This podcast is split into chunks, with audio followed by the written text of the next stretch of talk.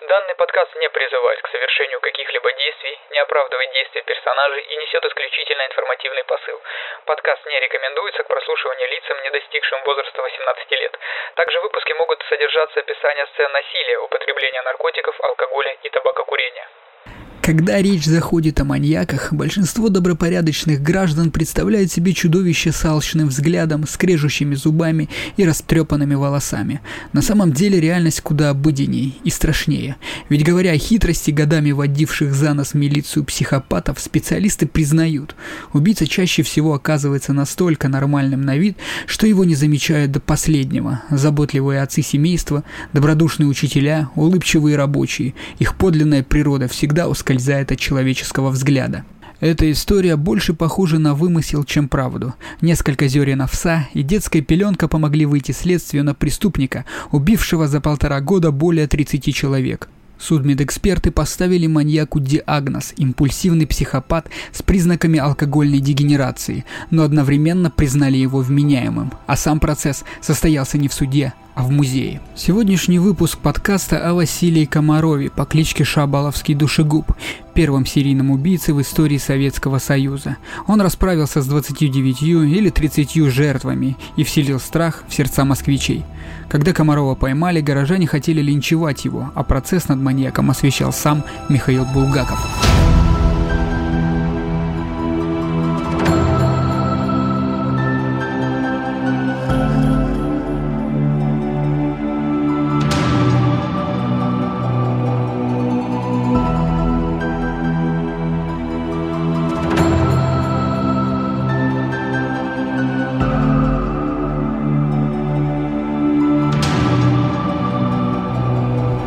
Василий Комаров, ранее носивший фамилию Петров, родился в 1877 году в Витебской губернии. Родом из многодетной семьи, где все были подвержены пагубному пристрастию. Вася начал пить с 10 лет. К 15 годам он уже был настоящим алкоголиком, употребляя водку лишь по праздникам. В остальное время пил все, что горело. Беспробудное пьянство Комарова прекратилось благодаря призыву в армию, куда он попал в 20 лет. Вернувшись через 4 года в Витебск, Василий решил обзавестись семьей и вскоре взял в жену односельчанку.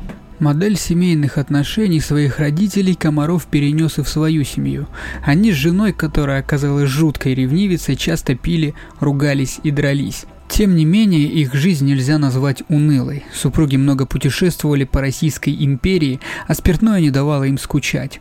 Комаров работал на складе, откуда воровал продукцию, за что впоследствии был уволен и посажен в тюрьму. Первая жена не дождалась мужа, умерла от холеры, пока он отбывал наказание. Освободившись, Петров переехал в Ригу, где женился на двухдетной вдове Софии. Забитая и абсолютно апатичная, привыкшая к насилию жена, была подходящей партией для алкоголика, у которого на почве болезни начали развиваться садистские склонности. Он мог бить и пороть ее вожжами сколько угодно, отводя душу и спокойно продолжая деградировать в пьяном угаре. С насиженного места семейство Комаровых согнала Первая мировая война. Когда немцы стояли уже около Прибалтики, Василий переехал от греха подальше на Поволжье. Во время революционных событий 1918 года Петров записался добровольцем в Красную армию. В ее славных рядах срок отсиженный при царе ему зачли в плюсы, как-никак жертва царского произвола. Очень скоро 42-летний Василий Петров получил под командование взвод. Тогда-то ему и довелось впервые высвободить всю взращенную многолетними загулами жестокость. Уже после задержания в допросной он хвастал деталями своей биографии, гордился ею. Так вот, за всю службу в Красной Армии Василию более всего запомнился проведенный им расстрел дезертира. ему очень понравилось сладкое чувство власти над чужой жизнью, в современной криминологической традиции первой стадией становления личности маньяка принято считать период, когда его охватывает усилившиеся фантазии. Вероятно, за всю свою жизнь Василий часто представлял себе акты насилия, выплескивая их в пьяных драках или избивая женщин и детей. Но после легитимированного суровым революционным часом убийства взрослого мужчины, подсознательная жажда насилия прорвала последние рубежи здравого смысла. Василий Комаров упоминал о своей любви к делу коммунизма, однако ему нравился не коммунизм, а подаренная им возможность причинять боль. Довольно скоро Комаров попал в плен к белогвардейцам и некоторое время считался погибшим. Однако он не погиб. Неизвестно, что именно происходило с будущим маньяком в плену деникинцев, но он все же выжил. Выкарабкался из плена, вернулся из-под взоров НКВД и, тихо перебравшись с семьей в Москву, сменил от греха и чекистов подальше фамилию. Поселился Василий Комаров на безлюдной улочке Шаболовки в доме номер 26. После жгучих событий прошлых лет жильцов на ней было немного, а окрестные дома и вовсе превратились в руины, поэтому жизненное пространство Комарова никем не стеснялось, позволяя ему оформлять свои фантазии в конкретные желания. Физически Физического труда Комаров не любил, оттого и предпочтел стать извозчиком. Впрочем, если верить словам самого маньяка, эта работа его не слишком интересовала. Все, чего ему хотелось, либо плескалось в стакане, либо когда правительство объявило НЭП, идейный сторонник классовой борьбы и марксистского взгляда на развитие общественных формаций, если он вообще знал, что это такое Василий Комаров, всей своей пропитой душой возненавидел НЭПманов, как Ленька Пантелеев или Жорик Черненький. Впрочем, нет, совсем не так. Те хоть и были хищной породы, но не были чужды отдаленного представления об общечеловеческой морали. Комаров был падальщиком. Он ненавидел любого, кто хоть в чем-то превосходил его самого. А учитывая, что в сравнении с запойным вороватым лентяем, даже посредственность казалась гением. К Непманам же маньяк питал особенную зависть, впоследствии прикрываясь классовой пролетарской ненавистью. Настоящих почитателей НЭПа, лоснящихся от шика и швыряющих направо и налево купюры, он видел крайне редко, поэтому очень скоро переключился на идейных врагов поменьше, спекулянтов или хомутов, как он, истинный городской житель, презрительно обзывал крестьян. Рассказывая о своих преступлениях, этот высушенный, хитровато щурящийся старик с неизменным удовольствием описывал убийства, приправляя их народными прибаутками и просторечивой веселостью. И хотя на вопрос о мотиве он неизменно стыдливо отвечал «деньги», следователи видели в его глазах другую жажду. На вопрос, сколько человек он убил, маньяк сообщил неожиданную цифру – больше 30. Оказывается, все началось намного раньше. Еще два года назад, когда февральским снежным днем к нему, уже с утра набравшемуся горькой, подошел приехавший в город крестьянин. Он собирался купить лошадь, а Комаров как раз хотел продать свою. Сговорившись о цене, Василий предложил мужику обмыть покупку. Тот согласился, отправившись к Комарову домой. Дальше, как рассказывал маньяк, гость быстро объенел и стал рассказывать, что лошадь он покупает не для себя. Скотину он хотел обменять в одном из сел у знакомых на зерно, а зерно, пользуясь моментом, сбыть в Москве какому-то торговцу. Комаров, по его словам, буквально взбесился при упоминании о корысти. Перед ним сидел самый настоящий спекулянт. Один из тех подонков, из-за которых сам Комаров и русский народ света белого не видят. Бешенство, однако, не помешало хозяину спокойно сходить в чулан и, выждав момент, расправиться с незадачливым коммерсантом сержантом ударом молотка по голове. Кровь забрызгала пол, стол и одежду Василия, но ему было не до этого. Он не чувствовал страха или угрызений совести. Он был в эйфории. Закопав первый труп в одном из разваленных домов, Комаров отправился на рынок и продал крестьянские пожитки, приобретя бутыль самогона. С той поры убивать он уже не прекращал, действуя по одному и тому же сценарию. Продавал лошадь, вез очередного доверчивого покупателя к себе, щедро делился с ним выпивкой, а после беспощадно убивал молотком, сливая кровь в корыто. Вскоре закапывать трупы неподалеку от дома стало неудобно. Только за первый год он убил 17 человек человек, превратив окрестности в кладбище. Тогда Василий принялся топить тела в реке. Жена, узнавшая о новом увлечении мужа, отнеслась к этому кошмару флегматично. А что делать? Жить-то как-то нужно, а там только бы войны снова не было. И она стала помогать мужу убийце, усердно драя после его проделок пол и стены. Но особенный омерзительный цинизм ситуации заключался в том, что в ночи, когда Василий убивал, она, не делая ничего, чтобы предупредить трагедию, молилась, отмаливала души невинно погубленных.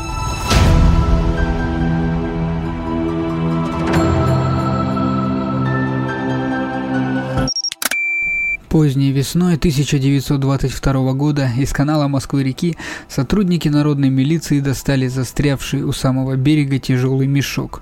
Самый простой, из грубой мешковины, подходящий для переноса зерна, капусты, картошки или любого другого продукта народного потребления. К сожалению, картошки в этом мешке не было.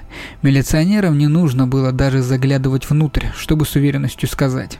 Опять его работа. Убежденно прозвучало из собравшейся неподалеку толпы бедно одетых горожан, забывших в столь ранний утренний час о повседневной заботе. Не имется ж сатане. В течение двух часов информация о новом покойнике уже лежала на столе товарища Корнева, начальника рабоче-крестьянской милиции НКВД РСФСР. Василий Степанович просматривал скупой полуграмотный отчет с места происшествия. Это был уже шестой покойник за последних два месяца. Убитые не местными налетчиками, с которым более или менее справлялись, здесь очень кстати пригодился опыт Василия Степановича в командовании армии. С рьяными бандитами расправлялись как с контрой, а кем-то другим. Разбитый череп. Иногда так действовали особо жестокие банды грабителей – но те никогда не возились с трупами, обирая жертву и бросая ее прямо на месте. Нет, здесь был совсем другой случай. В городе объявился зверь в человеческом облике. Между тем в народе уже давно ходили слухи о жестоком душегубе. Многочисленные исчезновения людей считались делом его рук. Собственно, от слухов о проделках убийцы горожане довольно быстро перешли к ропоту на бессилие новой власти – Находились и те, кто, припоминая тихие царские годы, был готов с критикуемым советами религиозным фанатизмом объявить появление убийцы Божьей карой. Подобные сплетни и нелицеприятные сравнения очень не нравились новой власти. Чтобы провозгласить отказ от ложных идеалов, самодержавия и указать путь к коммунизму, требовалось подкреплять слово делом, а обещания – победами. Оттого-то Василия Степановича уже второй раз беспокоило начальство с недвусмысленными требованиями принять меры. Якобы лично сам товарищ Ленин был заинтересован в скорейшей поимке охотника на людей – Подводить товарища Ленина в таком деле, особенно после досадного инцидента с бандой кошельковцев, было чревато.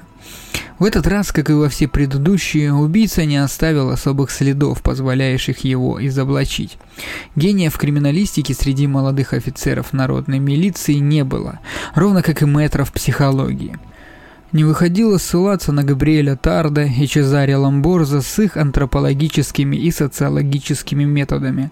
До всего нужно было доходить самим, набираясь опыта на месте и строя версии прямо на ходу расследования. Самым очевидным фактом была жестокость убийцы. Он бил сзади по голове тяжелым тупым предметом, раскалывая кости черепа словно грецкий орех.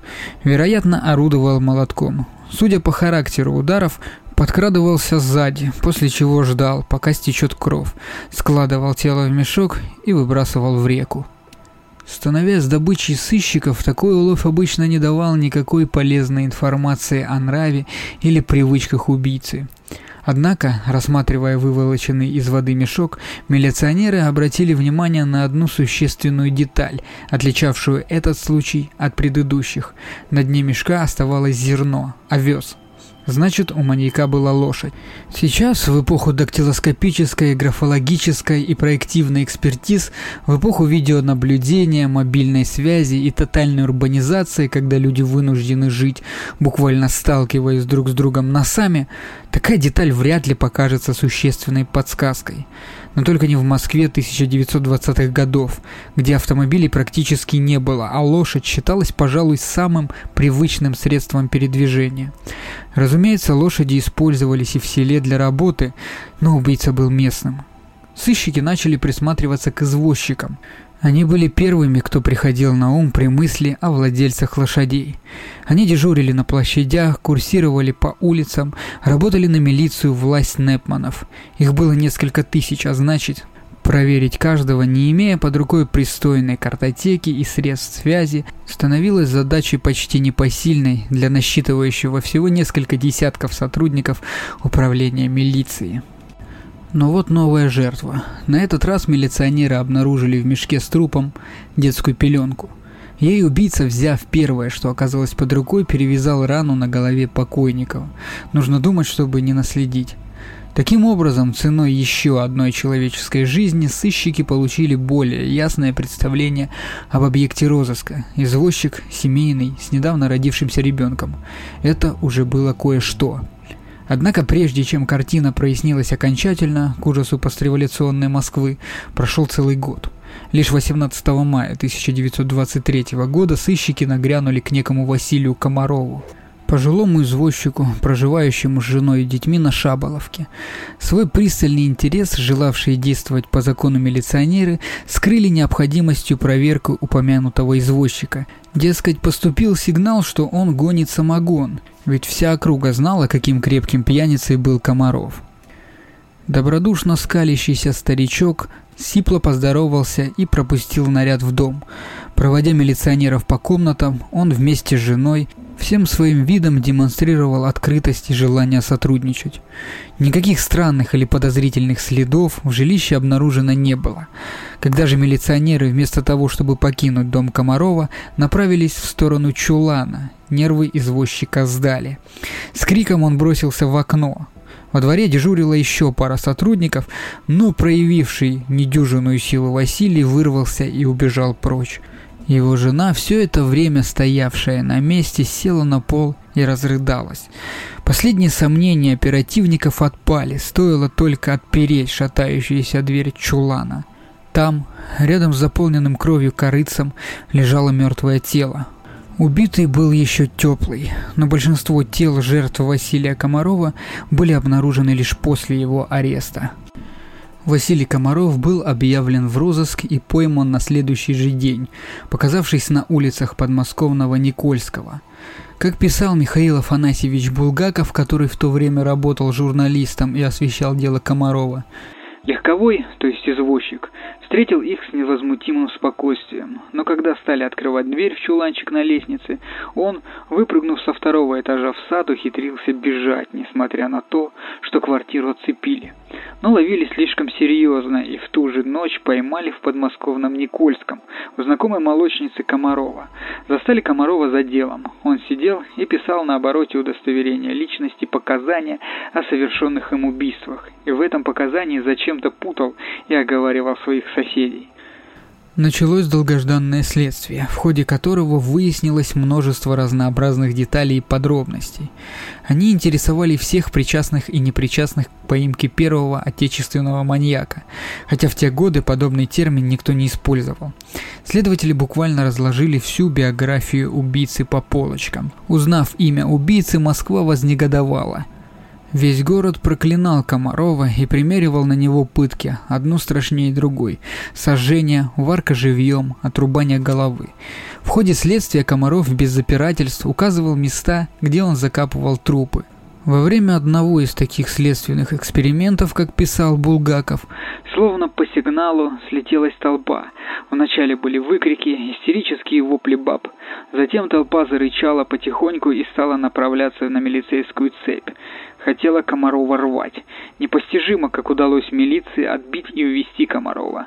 Бабы в доме, где я живу, тоже вынесли приговор – сварить живьем. По свидетельству писателя, пока шло следствие, Москва гудела словом «Комаров-извозчик».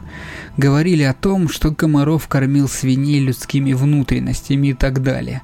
Следователи задали вопрос, так ли это. Его ответ автор судебного фильетона приводит дословно. Нет, да если б кормил, я бы больше поросят завел. А когда его спросили, зачем он убивал, подсудимый с тем же сиплым смешком сказал. Жена любит сладко кушать, а я горько пить. Лошадь меня кормила, а выпивать не давала. Как убивал, раз и квас. Суд по делу Комарова состоялся 6-8 июня 1923 года в здании Политехнического музея. Вот такие впечатления от подсудимого вынес очевидец процесса Булгаков. Убивал Комаров аккуратно и необычайно хозяйственно.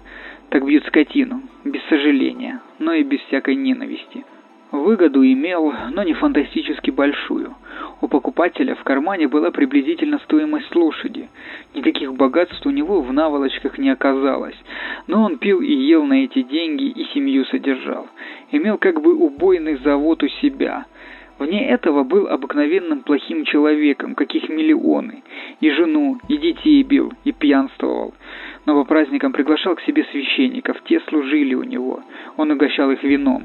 Репортеры, фильетонисты, обыватели щеголяли две недели словом «человек-зверь». Слово унылое, бессодержательное, ничего не объясняющее – и настолько выявлялась эта мясная хозяйственность в убийствах, что для меня лично она сразу убила все эти несуществующие зверства, и утвердилась у меня другая формула. И не зверь, но и ни в коем случае не человек. Эту формулу для меня процесс подтвердил – предстал перед судом футляр от человека, не имеющий в себе никаких признаков зверства. Впрочем, может быть, какие-нибудь особенные, доступные специалисту-психиатру черты и есть, но на обыкновенный взгляд пожилой, обыкновенный человек, лицо неприятное, но не зверское, и нет в нем никаких признаков вырождения.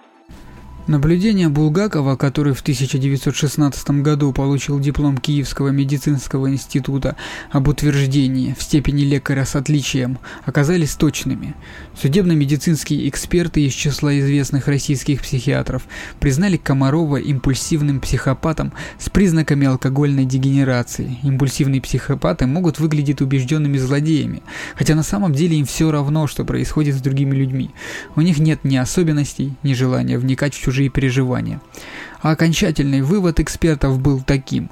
Комаров может контролировать свои действия и отвечать за них. Вменяемой была признана и жена Комарова, которая помогала мужу вывозить из дома трупы, прибиралась на месте преступления. «Так, дурочка слабая», — отозвался о ней муж.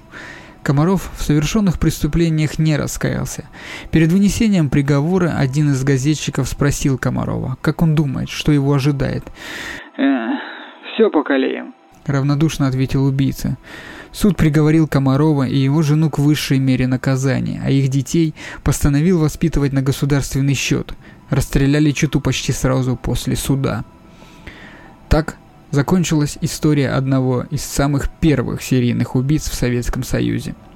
Друзья, спасибо, что дослушали данный выпуск до конца. На этом мой рассказ о первом советском маньяке Василии Комарове заканчивается.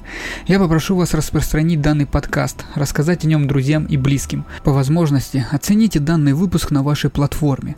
Данный подкаст выходит на всех актуальных подкаст-площадках Apple Podcast, Google Podcast, CastBox, Яндекс.Музыка и прочих. Ссылки на источники и материалы к подкасту. Сайт право.ру. Сайт лента.ру. Книга Андрея Александровича Колесника «Бандитский СССР. Самые яркие уголовные дела». Они также указаны в шоу-нотах. Спасибо за внимание. Пока.